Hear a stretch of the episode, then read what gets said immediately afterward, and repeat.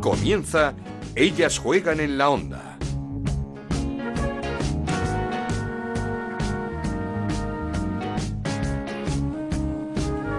Hola, ¿qué tal? Bienvenidos una semana más a Ellas Juegan, el programa que Onda Cero dedica al fútbol femenino. Nos podéis encontrar cada semana en ondacero.es y en nuestra cuenta de Twitter en arroba Ellas Juegan OCR. Jornada 13 en la Liga Iberdrola que nos deja esas más de 20.000 personas, 20.198 concretamente, que acudieron a la ciudad de Valencia para presenciar el derby de la igualdad entre el Levante y el Valencia, que terminó con un empate sin goles que deja al Levante tercero a seis puntos del Atlético de Madrid y a cinco del Barça. El Atlético ganó 3-1 al Español con un nuevo tanto de Olga García que está enchufadísima en estas últimas jornadas, mientras que el Barça goleó 7-0 al Madrid Club de Fútbol Femenino con goles de siete jugadoras distintas, entre ellas Claudia Pina, la flamante balón de oro del Mundial Sub-17. A destacar también otra goleada, la, la del Athletic Club de Bilbao 6-0 ante el Sevilla, un Athletic que ya es cuarto en la clasificación y una nueva derrota de la Real Sociedad en plena crisis, esta vez 2-1 ante el Betis. En puestos de descenso se meten Madrid y Sevilla tras la segunda victoria en Liga del Sporting de Huelva. Pero también tenemos que hablar y mucho de la selección y es que ya tenemos grupo para el Mundial del próximo verano en Francia. El sorteo fue duro para la selección española que está encuadrada en el grupo B con Alemania, China y Sudáfrica. Ahora lo vamos a hablar con el seleccionador, con Jorge Villa. Pero antes, resultados y marcador. Arrancamos. En Onda Cero arranca Ellas juegan en la onda con Ana Rodríguez. Resultados y marcador que nos trae Raúl Granado. ¿Qué tal, Raúl? ¿Cómo estás? Hola, Ana. ¿Qué tal? Muy buenas. Pues eh, arrancaba esta jornada con el empate a uno entre el Rayo Vallecano y el Logroño. Eh, la victoria del Granadilla 1-3 sobre el Albacete. El Betis le ganaba 2-1 a la Real Sociedad. El Sporting de Huelva le ganaba 2-0 al Málaga. 6-0 le ganaba el Athletic Club de Bilbao al Sevilla. 7-0 el Fútbol Club Barcelona al Madrid Club de Fútbol. 3-1 el Atlético de Madrid al Real Club Deportivo Español.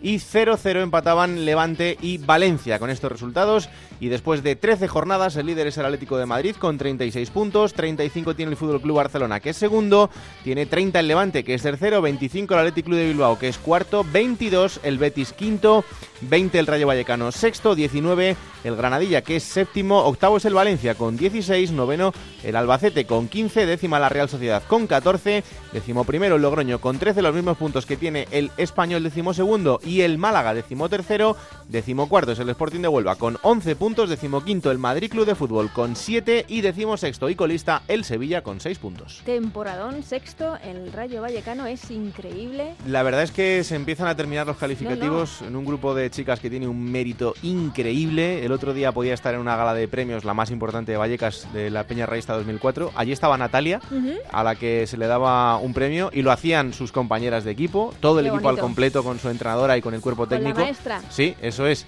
Y bueno, pues un, mo- un momento muy emotivo. Y la propia Natalia decía, esto en verano no pintaba tan bien.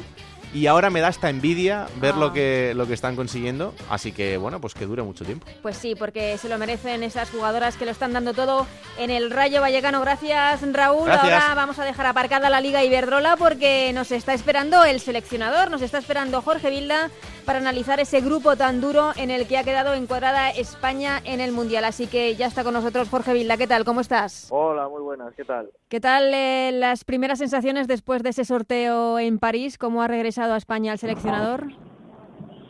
Bueno, pues un grupo duro, un grupo difícil, con la favorita al Mundial con nosotros, Alemania, y con dos equipos de nivel como son Sudáfrica y China. Mm, Está España encuadrada en el grupo B para ese Mundial de Francia del año que viene, como, como decías, Alemania, China y Sudáfrica. Eh, de 0 a 10, eh, ¿qué grado de, qué nota de dificultad le pone al grupo? Bueno, pues un 10, Un 10. un 10 de dificultad, sí, sí. Un complicado, cada partido, sacarlo adelante, va a exigir lo mejor de nosotros. Mm, eh, el Coco evidentemente es Alemania, estaba en el, en el grupo 1. Alemania y Estados Unidos eran eh, las selecciones que menos quería ver el seleccionador en nuestro grupo. Sí, yo creo que las dos que has nombrado junto a Francia pueden ser las, las tres candidatas más favoritas al título y luego pues el, el resto de, de equipos. Así que eh, al final eh, los sorteos son como son, hay que y lo mejor es que ya sabemos el camino que tenemos que caminar para seguir adelante. Mm, eh, pero de todas formas, hace nada, unos meses, España, hace un mes, España jugó ese amistoso contra Alemania, en Alemania. Es cierto que había bajas, pero también había bajas por parte de España y se logró un valiosísimo empate y yo creo que es un resultado que puede dar confianza al grupo, ¿no? Sí, lo mejor de, ese partido, aparte de lo que se vio en el campo, es que yo creo que todos acabamos con la sensación que con la confianza que se puede ganar a Alemania. Como tú bien has dicho, eh, nosotros teníamos bajas, ellos también tenían bajas. El Mundial será, será otro partido distinto, seguro, pero oye, eh, nunca se ha ganado históricamente Alemania. Hemos jugado cuatro veces, hemos perdido dos, hemos empatado dos ¿por qué no en el Mundial no va a ser la primera vez? No, no, desde luego, en ese partido España compitió y de qué manera, porque también tuvo muy buenas ocasiones para ponerse por delante en el marcador. Eh, Sudáfrica es una debutante en un Mundial, no sé si sabemos mucho de esa selección. Sí, sí, ya hemos estado analizándola y es un equipo que tiene una transición rapidísima, dos jugadoras muy rápidas, para poner un ejemplo pueden parecerse a Luzmila del Atlético de Madrid, para que sepamos lo rápidas que son las jugadoras que juegan en punta. Está avisando ya a las centrales, ¿no? Sí, sí, sí, no, y además, pues bueno, que yo creo que de los equipos africanos puede que sea el, el mejor equipo del equipo más duro. Mm, ¿Muy físico también?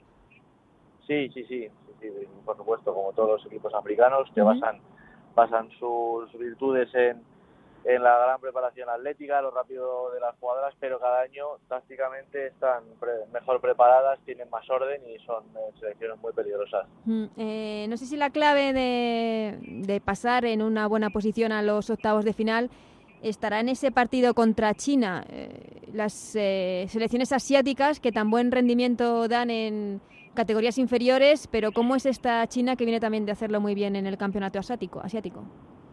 Sí, estás hablando del tercer partido, pero pero primero tenemos que, jugar el primer partido contra Sudáfrica, que es determinante. Y una vez que juguemos ese partido, que es el primer partido, ya sabemos que en todos los torneos el primer partido puede tener un poco más de incertidumbre, de nervios, de cómo empezar. De lo que nos vamos es a preparar para empezar con buen pie este mundial. China tiene a nivel eh, ya de selección absoluta el mismo nivel que el que está dando eh, selecciones eh, asiáticas como Japón o como Corea en categorías inferiores. El, el último mundial llegaron a cuartos. A cuartos, sí. Es, un, es una selección muy potente y históricamente es una referente mundial. El primer mundial se disputó en, en China y ha tenido altibajos como todas las como todas las selecciones, pero está claro que sigue siendo una selección referente y solo por el número de licencias y, por, la tradición de fútbol femenino pues hace que sean también una selección muy muy fuerte. Mm, eh, después del sorteo, ¿es optimista de cara a este mundial el seleccionador Jorge Villa? Porque siempre hablábamos cuál debe ser el papel de España y decíamos eh, primero el sorteo, primero el sorteo, ahora ya hay sorteo. Eh, ¿Es optimista Jorge Villa? Pienso exactamente igual que, antes del sorteo, que ahora mismo estamos en la posición número 12 del ranking FIFA, que tenemos 11, 11 selecciones por delante y que lo mejor de todo es que cada vez esa distancia con las grandes potencias se está cortando, todavía existe esa, esa distancia y que yo creo que estamos en, el buen camino porque desde hace tres años hasta ahora pues hemos estado dando pasos adelante. Y lo que vamos a hacer hasta el primer eh, hasta el primer partido del mundial con los amistosos que vamos a jugar es, seguir dando pasos adelante y llegar al mundial e intentar hacer el mejor papel posible. Un amistoso que seguro que todas las jugadoras tienen muchas ganas de jugar es ese que que se jugará el próximo mes de enero frente a Estados Unidos. Eh, ya se compitió, como hemos dicho, frente a Alemania. ¿Por qué no también hacerlo con la actual campeona del mundo, no? Sí, por supuesto. Además, antes se jugara contra Bélgica en Lorca. Y ahora mismo nuestro foco está puesto en esos dos partidos. Primero en el de Bélgica, que es un equipo que también nos va a ofrecer táctica y técnicamente puntos muy importantes para llegar bien preparados al Mundial. Después contra la primera potencia del mundo como es Estados Unidos y lo que estoy convencido es que cada partido como hasta ahora nos está sirviendo de aprendizaje y nos va a hacer mejores. Mm, en la última convocatoria Eh, es cierto que todavía quedan muchos meses para el Mundial, que pueden pasar muchas cosas. Eh, esperemos que no haya lesiones. Eh, pero vimos una lista de Jorge Vilda que todos coincidíamos que podría ser muy, muy, muy parecida a la que se diese en el Mundial. ¿Va a seguir en esa línea, en, en, jugadoras ya con experiencia y que, y que tengan muchas opciones de, de llegar al Mundial en las próximas convocatorias? lo mejor de todo es que cada vez las convocatorias son más difíciles de hacer por, por el nivel Eso que desde luego, ¿eh? mostrando las jugadoras y se nota que es, que es un nivel mundial por lo que estamos viendo cada fin de semana, ¿no? Las jugadoras exigen, las jugadoras juegan con muchísima intensidad, quieren estar ahí y nos lo están poniendo difíciles a, a todos los que estamos siguiéndolas día a día, no solo los partidos, sino también los entrenamientos. La lista que dimos en en noviembre, pues es la, la lista que si el Mundial hubiera sido en noviembre, las 23 jugadoras que hubieran ido. La verdad es que no podemos anticipar lo que puede suceder en mayo. En mayo intentaremos ser lo más justos posibles y me consta que, que el trabajo pues es muy minucioso para, para cuando llegamos y tenemos que tomar esas decisiones, pues tener toda la información posible y decir por qué sí una, por qué, no la otra. Pero bueno, lo mejor de todo es que el fútbol femenino español goza de buena salud y, eso es lo que estamos viendo todos los fines de semana por el nivel que están Sin duda, y, lo comentamos cada semana, lo difícil que lo va a tener el seleccionador y sus ayudantes para hacer esa lista, porque todas las jugadoras quieren estar, evidentemente es un mundial, es una cita eh, en la que todas quieren estar y que además no solo es que quieren, es que lo están demostrando con, partidos espectaculares en esta Liga Iberdrola. Voy terminando, Jorge. Eh, ¿Los éxitos de la sub-17 y de la sub-20 en los últimos mundiales le meten un poquito de presión a la absoluta o, hay que tomarlos, hay que verlos con distancia? No, lo que hay que verlos es como que el trabajo que se lleva haciendo durante mucho tiempo en las categorías inferiores es muy bueno, que principalmente es formativo para que al final las jugadoras lleguen a, la absoluta y que pues este año eh, se ha dado que se han ganado tres de las cuatro finales de los torneos más importantes que se pueden jugar de sub 17 y sub 19 mundial y europeos y en sub 20 pues es un campeonato mundial no entonces lo mejor de todo es la, la regularidad y la consistencia que año tras año se está demostrando y que eso al final pues se está trasladando a la absoluta claro tenemos ahora mismo la mejor cantera del mundo sí sí.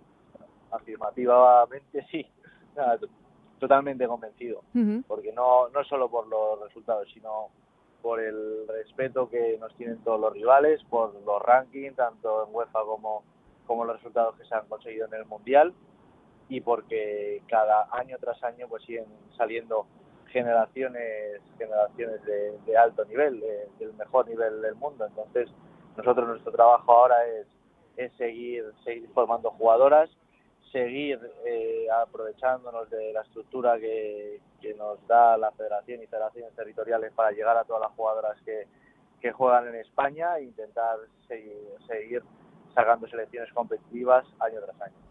Pues eh, ojalá y que el otro día hablábamos con Toña Is de si esta era la mejor generación, la de la sub-17 del fútbol femenino español. Toña nos dijo que esas eh, generaciones siempre están por llegar. Ojalá que sea así porque eso significará que el fútbol femenino español no para de crecer, que es todo lo que, lo que queremos. Jorge Vilda, seleccionador, muchísimas gracias por este ratito. Hablaremos antes, antes de que, por supuesto, empiece ese mundial y sobre todo antes de ese, a ver si podemos hablar antes de ese partido tan eh, deseado como es el eh, amistoso ante Estados Unidos. Muy bien, muchas gracias. He escuchado el seleccionador Jorge Bilda. También quería conocer la opinión de nuestro compañero de diario Marca. ¿Qué tal, David Menayo? ¿Cómo estás? Muy buena zona, ¿qué tal? Pues nos acaba de decir Jorge Bilda que de 0 a 10 la dificultad del grupo de España en el Mundial es 10. ¿Cómo lo ves tú? Bueno, yo lo veo algo más asequible. ¿eh? Creo que podría haber, sido algo peor. Es cierto que nos ha tocado Alemania, que es el número 2 del ranking y yo creo que uno de los grandes candidatos al título en el Mundial. Pero bueno, las otras dos selecciones yo creo que son a priori asequibles. Eh, China es un equipo bastante competitivo, yo creo que va a ser difícil ganarles, pero evidentemente con otros rivales que podían tocar también lo hubiera firmado. Además es un rival eh, todavía verde, en crecimiento, acaba de cambiar de seleccionador y por lo tanto eh, va a tener seis, ocho meses de preparación para, para el Mundial. Y Sudáfrica es una de las novedades ¿no? en este Mundial, una de las cuatro debutantes, lo que quiere decir que no tiene experiencia. Creo que eso en una competición como un mundial pasa mucha factura y sino que eso digan a España hace cuatro años. Y luego aparte es una selección que a nivel internacional en África sí que ha hecho finales de, la Copa África pero a nivel internacional no ha pasado de fase de grupos cuando ha competido así que yo creo que ese ese bagaje internacional le falta a las africanas que evidentemente pondrán sobre el terreno de juego el poderío físico y, y las ganas la ilusión y la ambición pero yo creo que España lo puede superar es cierto que el grupo es eh, relativamente cómodo para mi gusto, eh, pero los cruces eh, sí que creo que se nos complica un poquito la cosa. Sí, ¿crees que ese partido, que además es el tercero de la fase de grupos contra China, es el que va a marcar un poco el devenir de la selección? Sí, yo creo que al final jugarte el segundo puesto o el tercero va a marcar un poquito el camino a seguir en el Mundial, porque quedando segundo todo hace indicar que te puedas medir a Estados Unidos. Eh, quedar primero sería empatar o ganar a Alemania en el segundo partido de la clasificación y jugártelo toda una carta con China en el último partido sin saber lo que puede pasar después eh, es un poco complicado. Pero bueno, yo creo que la selección hará bien en salir a ganar cada partido, en intentar marcarle el mayor número de goles y quedar lo mejor clasificado posible en la fase de grupos. Ya vimos en la anterior Eurocopa que al final las cábalas no valen de mucho y que el fútbol, el fútbol te puede dar sorpresas y cualquier cosa puede pasar. Y que tampoco hay que descartar nada contra Alemania porque es cierto que era un amistoso, había muchas bajas en la selección alemana, pero se compitió bien. Sí, también había las nuestras, ¿eh? no está ni Jenny Hermoso ni, ni Irene Paredes, que yo creo que son piezas claves y en la parte de la columna vertebral de la selección española y lo que sí que mostró España son recursos, ¿no? Recursos para echarse atrás y defender, recursos para salir al contragolpe, recursos incluso para tener la pelota desde el inicio, para presionar en primera línea. Creo que mostró una cara que nunca se había mostrado frente a las grandes selecciones, yo por eso me quedé con un muy buen sabor de boca. Creo que la Alemania que va a competir en el Mundial va a ser muy diferente, primero porque va a tener una seleccionadora en el banquillo que no tenía en Erfurt hace, hace apenas un mes y luego porque las jugadoras evidentemente cambian el chip. Pero bueno, también es, es cierto que, que Alemania no es la Alemania temible de los últimos de la última década en los últimos años y yo creo que España puede jugar un poco con eso, ¿no? Tener ese esa referencia del partido de Erfurt de ese 0-0 y a partir de ahí crecer, trabajar y, y por qué no intentar hacer daño a una Alemania que, que yo creo que es batible.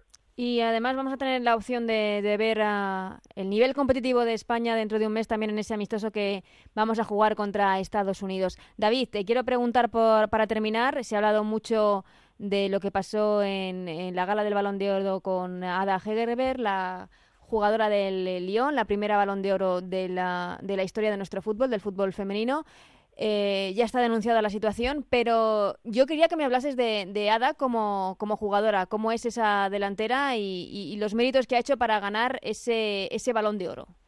Bueno, yo creo que es una delantera gol. Eh, creo que es la mejor forma de definirlo, ¿no? No creo que sea la mejor por arriba, no creo que sea la mejor en la definición, no creo que sea la mejor en uno contra uno, pero sí que es una mujer que le dan tres balones y mete un gol.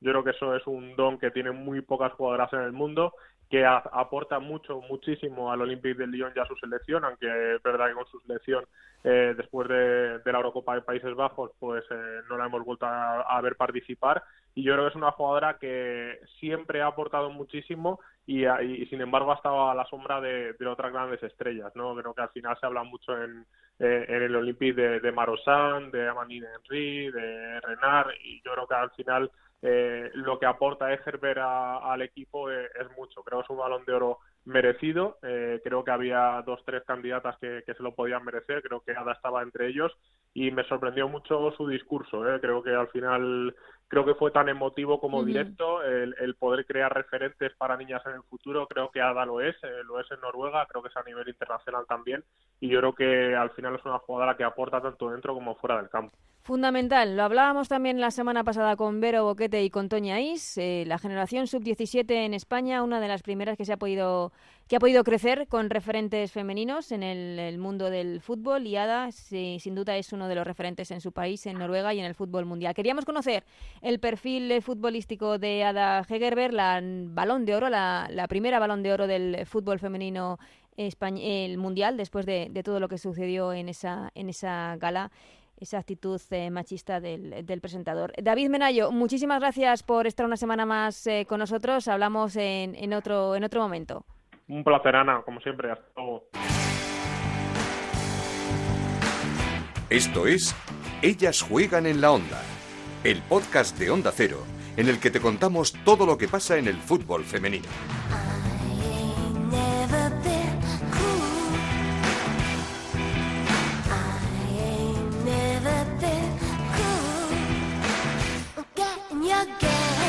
Volvemos a la Liga Iberdrola para hablar con una jugadora que lleva siendo protagonista las últimas semanas porque no para de meter goles para su equipo, para el Betis.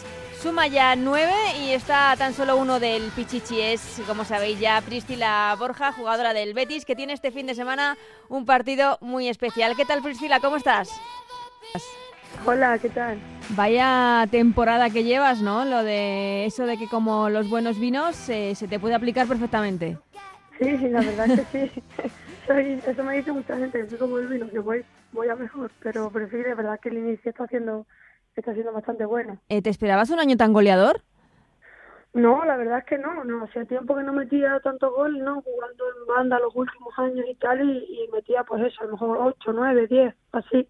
Los que llevas ya. sí, la verdad es que, que es importante, ¿no? Que siempre sea para sumar puntos que los goles son bienvenidos, evidentemente. Sin duda, además en una temporada complicada en la que todo está mucho más reñido.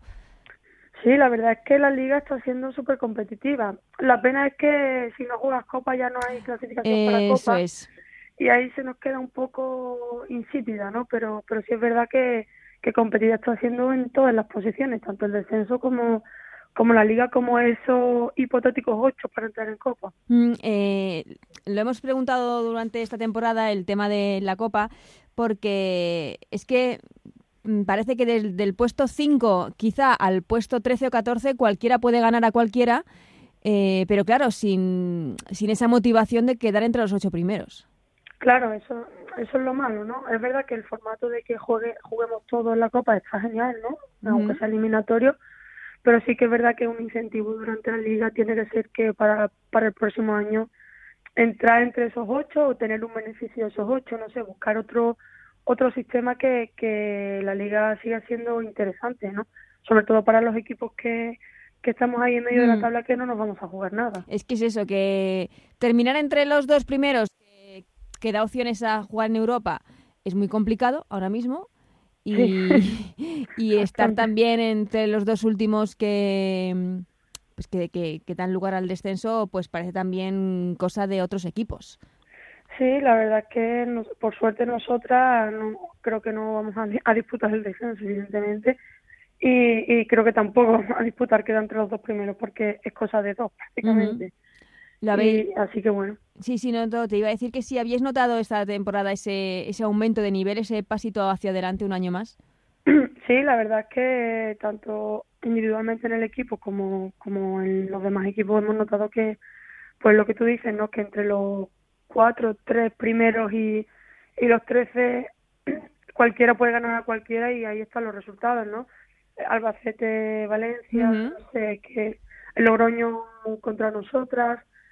Ahí, ya te digo, son todos los partidos muy igualados y, y se determinan por pequeños detalles. Sin duda. Eh, ¿Cómo va esta segunda campaña en el Betis? Porque teníais el difícil de reto de, de superar el año anterior que fue espectacular para el equipo. Sí, la verdad es que el año pasado eh, fue muy bueno y este año, bueno, pues pues intentaremos dar un pasito más. Y es verdad que con los equipos como se han reforzado, quedar sexto también sería una buena posición. Sin duda. Pero bueno, como, como algo propio intentaremos quedar en cuarta, quinta, lo más alto posible, ¿no? Que al final pues pues queremos ese pasito también de mejorar nosotras. Sí, nos dijo María Pri, con la que hablamos en, en los primeros programas de esta temporada, que tenía mejor equipo que la pasada campaña. Sí, claro, eh, los fichajes de Medel, Marianela y, y Willy nos, nos aportan algo diferente que, que no teníamos y, y claro que, que tenemos mejor equipo, evidentemente, han reforzado el equipo y está disputado el, el jugar, los entrenamientos competimos las unas contra las otras para jugar y eso siempre es beneficio para el grupo, ¿no? Al final tú juegas al máximo nivel gracias a esas compañeras. Supongo que mm, el momento más complicado de, de lo que llevamos de temporada fue esa eliminación de Copa a manos del Athletic Club de Bilbao y, además de una forma, no sé cómo explicarlo porque fue después de un hat-trick maravilloso tuyo, con tres golazos. A ver, la pena fue, ya no pero sí que te eliminan de, una competición, ganando 3-0 en la segunda parte, fue un momento muy complicado para el equipo. La verdad es que y en los penaltis nos pusimos dos ceros por delante también. fueron varios, varias circunstancias que, que no nos esperamos la eliminatoria, pero bueno, al final si vas con un 3-0 te empatan, te pones dos ceros por delante en los penaltis y te ganan, pues solo te queda darle la mano, porque algo bien habrán hecho ellas y algo no también habremos hecho nosotros, pero pero bueno, le competimos a, un todo Bilbao acostumbrado a, jugar Copa y, y bueno, pues a seguir aprendiendo este equipo que es joven y, el año que viene a dar más. Sí, que venía, lo veníamos hablando sin duda que el Atleti venía en una en una gran progresión, en una progresión eh, muy ascendente, pero claro, para ti supongo que es sabor muy agridulce porque es que metiste tres golazos, Priscila, pero tres auténticos golazos. Ya, hacía tiempo que no metía un hat la verdad que el último creo que fue Atlético de Madrid, no recuerdo bien ni, ni qué temporada, y, bueno, sí es verdad que mete un hat y te con cara de tonta, como digo yo, ¿eh? de qué ha pasado aquí, pero pero bueno, son circunstancias del juego y al final, nada, pues ese hat es mejor no recordarlo, la verdad. Pues nada, eh, hablando del Atlético de Madrid, partido especial este próximo fin de semana, supongo, para ti. Sí, la verdad es que siempre que juego con el Atlético de Madrid, encontrarme con compañeras y eso es, es bonito, ¿no? Entonces, bueno, prepararlo bien desde hoy y que ayer tuvimos descanso. y a prepararlo bien y, a ver si podemos conseguir una victoria en casa. ¿Ves a este Athletic más accesible para, para robarle algún puntito que el del año pasado o no? No, que va. De hecho, incluso lo veo más fuerte. Más fuerte. sí, lo veo jugar y me gusta su juego, ¿no? Colectivo, eh, no sé, tiene muy bien mecanizado todo el movimiento, lleva muchos años juntos, entonces uno creo que si cabe es un poco más fuerte, ¿no? Con el refuerzo de, de Jenny sobre todo, creo que, que es algo más complicado, pero bueno, siempre se le puede competir a todos los equipos y eso es lo que lo que vamos a intentar hacer. ¿Te sorprendió lo que pasó en el equipo este verano con la salida de pues primero del entrenador, de Ángel Villacampa y luego de jugadoras importantes como eran Sonia Bermúdez o Marta Corredera? No, no, no me sorprendió, la verdad es que no, no me sorprendió. Algo más o menos eh, me llevo bien con compañeros del vestuario, Amanda, Lola, Messi y compañía, y, no me sorprendió. Pero siempre, no sé, al final de temporada cosas de estas suelen pasar en todos los equipos, de se van, vienen. Bueno, siempre que sea bueno para el equipo y que ellas estén bien, las que Marta y Sonia que han decidido salir al levante en busca de, de un proyecto diferente, pues pues bueno, al final cada uno tiene que buscar su, su interés personal. eh, ¿El Atleti lo ves como favorito o crees que va a estar muchísimo más reñido si cabe el título con el Barça? Yo veo al Atleti favorito, sí creo que, que el Barça le ha dado una inyección el, el ganarle el partido sí, esta remontada. en 2-1, sí. Yo creo que le ha, dado, le ha dado un plus porque venía el Barça un poco así, que sí, sí, que sí, no, no. Yo también veo todos los partidos que puedo y bueno, veía, veo al Atleti más fuerte, pero bueno, al final se tienen que mantener los dos y, y queda un duelo directo en, casa del Atlético de Madrid, así que yo veo más favorito al Atlético de Madrid, pero bueno, en el fútbol todo puede pasar. Porque, al, al Levante aún no le, no le das esa categoría de, favorito para el título. No, yo creo que no, no entra en ese bombo todavía, ¿no? Está ahí tercero, creo que, que ha hecho un buen proyecto para, para intentar disputar, pero bueno, todavía le falta y no sé, pues hacer un equipo de la noche a la mañana, ¿no? Para ganar una liga. Creo que va a dar ruido, que va a estar ahí y va a ser un, equipo a, a seguir, pero creo que en este no va a estar entre esos dos. Esos dos primeros que además van a jugar en Europa el año que viene. Priscila, voy terminando, pero te quería preguntar eh, por el éxito de la selección sub-17, ¿cómo visteis ese mundial, a esas campeonas del mundo, a esa selección española campeona del mundo? Porque supongo que es la culminación de un trabajo que lleva empezando en España desde hace mucho tiempo y por el que habéis trabajado muchas y muchas futbolistas. Sí, la verdad es que fue una alegría, ¿no? Al final que, que por fin una sub-17 sea campeona del mundo es una alegría para todas nosotras que, que vivimos de este deporte y, y merecido, ¿no? Ya, eso es lo que tú dices, lleva muchos años trabajando y, y, al final se ha visto una recompensa que, que ya estaba tardando en llegar. Así que la verdad es que fue muy emocionante, ¿no? Y, se lo merecen, ¿no? eh, ¿Te ves reflejada o en alguna de las jugadoras de esta selección sub-17? Bueno, son muy pequeñas. Sí, no, pero decía en la forma de jugar, en el desparpajo, no lo sé. Sí, la verdad es que, que se le nota, ¿no? Se le nota que, que tiene confianza en, un equipo, yo lo voy a jugar. Eh, muy acorde ¿no? con el estilo de juego en general que hay en España, ¿no? de toque, de, de, encarar de unos contra uno y la verdad que bueno, en este caso Claudia Pina eh, ha hecho muy buen, muy, buen mundial y, bueno, ahí está reflejado sus goles también, ¿no? Eso es, ese balón de oro y, y bota de plata para Claudia Pina, la delantera del Barça en este Mundial Sub-17. Y Priscila, eh, muchísimas gracias por este ratito. Eh, muchísima suerte en ese partido tan especial que te toca jugar el próximo fin de semana frente a tu ex, frente al Atlético de Madrid, en el que tienes sin duda buenas compañeras. Y también suerte para lo que resta de temporada, que esperemos seguir hablando. Muchas gracias, un placer.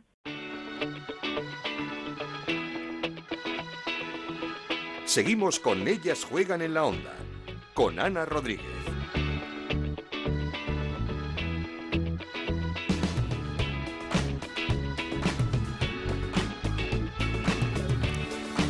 Y antes de terminar, quiero que escuchéis a mi compañero Gonzalo Palafox, que siempre está muy pegado a la actualidad del fútbol femenino. Esta semana en la gala del diario AS han sido premiadas tanto la selección sub-17 actual campeona del mundo como el Atlético de Madrid, campeón de liga, y con ellas, con las protagonistas, estuvo Gonzalo Palafox, habló con Claudia Pina, flamante balón de oro del Mundial sub-17, y con Lola Romero, presidenta del Atlético de Madrid. ¿Qué tal, Ana? Pues estoy con una campeona del mundo sub-17. Hay poquitas ¿eh? campeonas del mundo de fútbol en, España. ¿Cómo llevas esta semana? Claudia Pina, ¿qué tal? Buenas tardes. Buenas tardes. Pues nada, es un, es un sueño hecho realidad. Llevamos una semana un poco movidita, diferente a, a, lo que estamos acostumbradas y yo creo que eso es muy bueno. Estamos muy, muy agradecidas y contentas de la repercusión que están dando a lo que hemos logrado. ¿Cuántas entrevistas has podido hacer en toda la semana? Más o menos. La verdad que, que, no lo sé. En el club hice una con muchos medios y nada, justo llegué a las Rozas. Has perdido la cuenta, ¿no? Sí. Cuando llegué a las Rozas en el reconocimiento aquel que tuvimos, creo que hice 15 o más de 15 ese mismo día. ¿Te das cuenta de, de lo que habéis conseguido? ¿Sois conscientes? ¿Lo habéis hablado? De, de, ostras, es que somos campeonas del mundo y ojo, es que somos las primeras en la historia de España. Sí, la verdad que sí, que es un sueño que hemos logrado, que hasta ahora nadie lo había podido, nadie lo había podido hacer y, y la verdad que estamos súper, súper contentas y estamos aún en una nube. Tiene que pasar el tiempo para poder acabarlo de asimilar. Después de ser campeona del mundo, ¿qué reto tiene una, una futbolista? Nada, seguir, ahora intentar con el club ganar los máximos títulos posibles y cuando vuelva con la selección intentar seguir al, al, nivel que le han puesto las compañeras en la sub-19. ¿No te habrá hecho una oferta al Atlético de Madrid o, o, algún otro equipo? No, no, estoy muy, muy bien en el Barça, muy a gusto y ojalá sea, sea así muchos años más. Claudia, muchas gracias. A ti. Claudia Pina, campeona del mundo sub-17, que ha pasado por esta alfombra roja de la entrega de premios de la gala de LAS. ¿Qué tal, Lola? Buenas tardes. Lo primero, enhorabuena. Este es un premio para Atlético Madrid, pero en realidad también es un premio para el fútbol femenino y también el deporte femenino, ¿no?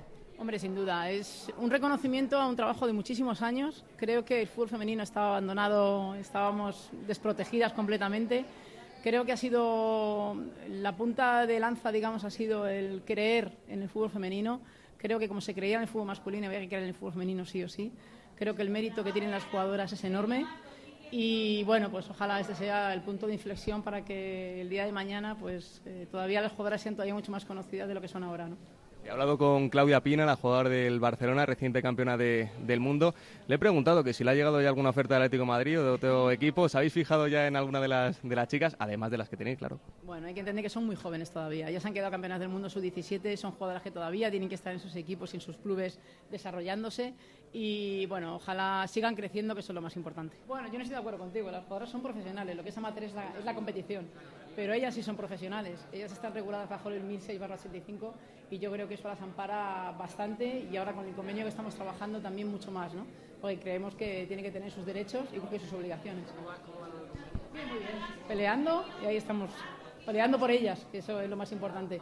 Creo que ellas son las primeras que saben y reconocen que hemos crecido mucho y bueno, ahora falta nada más que ese convenio para que realmente el fútbol femenino sea profesional estaría bien ni siquiera aquel incidente con el balón de oro que se menospreció a la, a la, a la ganadora con un comentario desafortunado. No sé si, si crees que todavía queda mucho que hacer en ese, en ese aspecto. Bueno, yo creo que en el fondo marca la falta de profesionalidad de quien hizo la pregunta. Yo creo que con eso está todo respondido. Y bueno, creo que si tiene mujeres en su familia, que seguramente entre su madre, alguna hija, etcétera, etcétera, pues a lo mejor no se le hubiera ocurrido pensar en hacer una pregunta así, cuando realmente lo que tiene que preguntar es por deporte. Y si quiere hacer algo divertido, pues que lo haga en petit comité en su casa.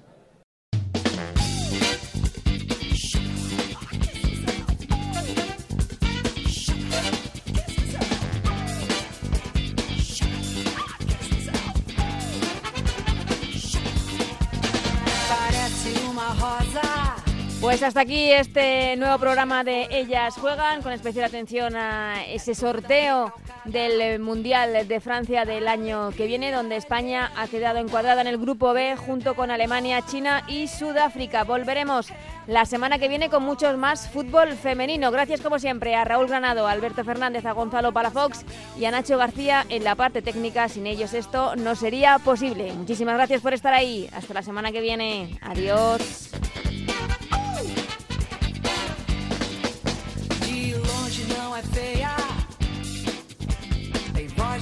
Sereia. Cuidado, não a toque.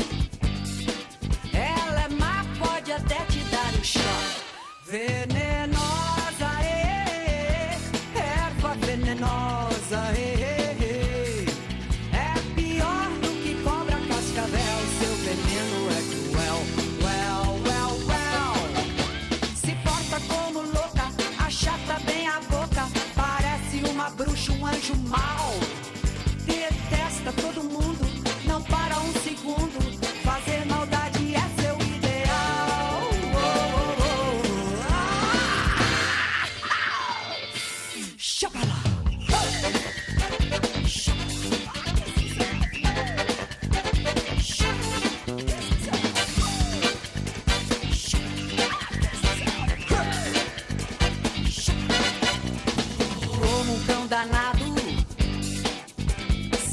Yeah.